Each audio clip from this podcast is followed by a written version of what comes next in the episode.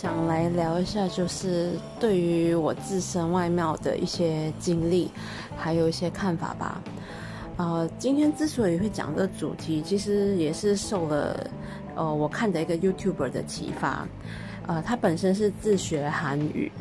然后我本身呢正在自学泰文，我一直在想，呃，在寻找一些更有效率可以提升，呃，我自学方式的一些视频这样子。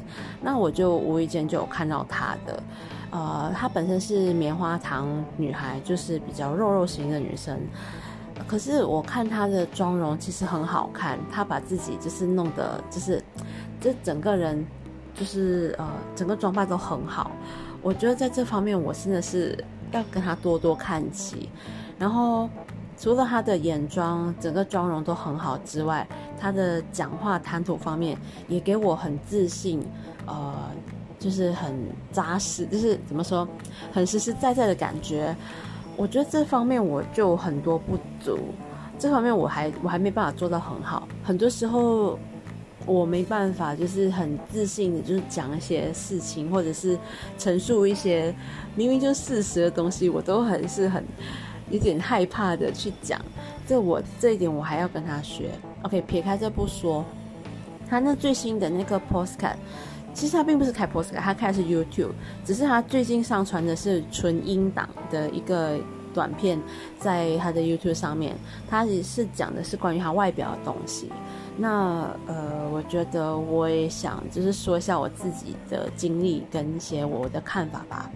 如果要说整体来说，我的体型是矮，然后目前并不是呃很胖的状态，但是是刚刚好。以我的体重配我现在身形，我个人是觉得是很刚好的。但是从小呃家人是叫我阿伯，就是他们认为我很胖，因为我全家都很瘦，那我。呃，就从就就是呃，小的时候就是很肉啊，然后我就这样被说胖。我到了中学期间呢，我就我真的是完全发福，到了六十公斤。呃，那个时候衣服真的真的真的非常的没有没有很合穿的衣服，真的很辛苦诶。我的校服真的是常常都是因为腰间是有扣子嘛，常常是爆掉的，这是爆掉，就可能吃饱一点或者怎样，那个就是。压得我很紧，超不舒服的。然后妈每我妈每次都要跟我缝那个钩子、那个扣的地方。呃，那段期间发胖是我自卑的关系，再加上整个心理素质还调不过来。因为我在读中学之前，我是我在华文为媒介的小学读书，我成绩蛮好的。到了中学，我就一落千丈，因为语言的关系，我一直都不能适应。然后，再加上就是有点自暴自弃的状态，就那五年真的是不懂怎么过的啦，又胖，然后又自卑，就整个人，哎呦，好像老了十多岁，我真的觉得很夸张，但真的是这样。然后到了开始，后来就开始去上班啊什么的，我才开始瘦掉。当然，我也是有意识在控制我的饮食，所以我就变瘦啦。啊，到后来有一次去买衣服的时候，就是店员还说：“哎，你这么瘦，什么什么什么什么的，我都还不敢去应他。”哎，我我因为想，真说的是我吗？然后后来另外店员可能是附和他吧，就说：“对呀，你这么瘦啊，什么什么。”我已经不记得他们内容了，反正我就是一直记得他们跟我说那一句话。我在想，天啊，我真是瘦了。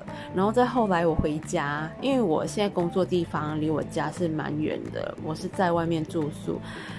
回家的时候，家人说：“哦，你怎么瘦成这样？你没有吃饭是吗？” 啊，那我就那我那一刻我就真的知道，我的的确确是一个瘦子了，我真的变成一个瘦子了。但其实我说我很瘦嘛，我觉得也是还行，我觉得就是很刚好啊。我上半身看其实蛮瘦的，但是我腰间还是会有一些赘肉，然后我的大腿。小腿也不是很细的那种，是很壮的那种啊。就呃，但反正整体来讲，我就不是胖的啦。现在我也很满意。至于我怎么维持，我想我以后我会再说，我再分享吧。呃，然后我最最在意的其实是我的脸，脸还有我的牙齿。我的脸呢，现在是满脸的痘疤，没有错，就是现在不都还是在生痘痘，尽管我三三字头了，还在不断的冒出新痘痘，而且是闭口型的痘痘。在闭口型的痘痘呢，真的是很难痊愈。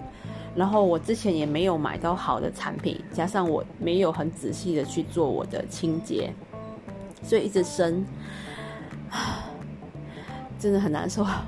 虽然说我现在找了好的产品，它是可以呃，帮我呃，就是让我的呃闭口的痘痘好掉，但是它没有办法阻止我产生新的痘痘。这一部分就是要靠我自己去做清洁跟保养啦。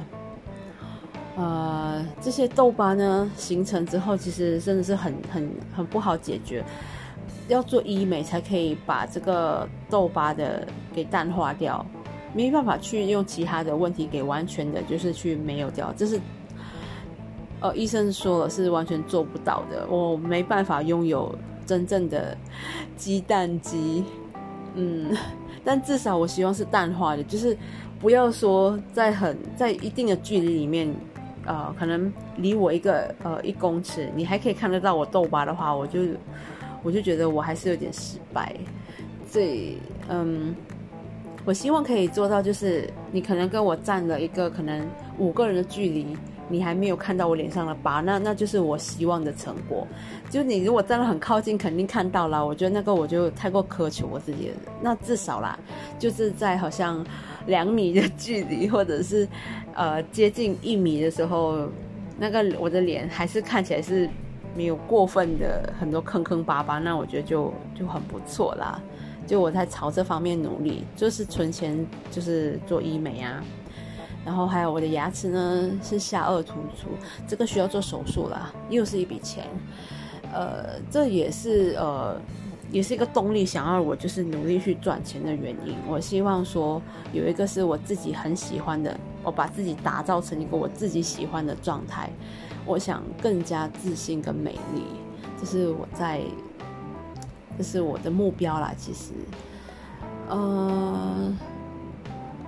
其实这也让我就是想到，就是我之所以不自信，是不是因为其实我没办法完全接受我现在这种这样的自己呢？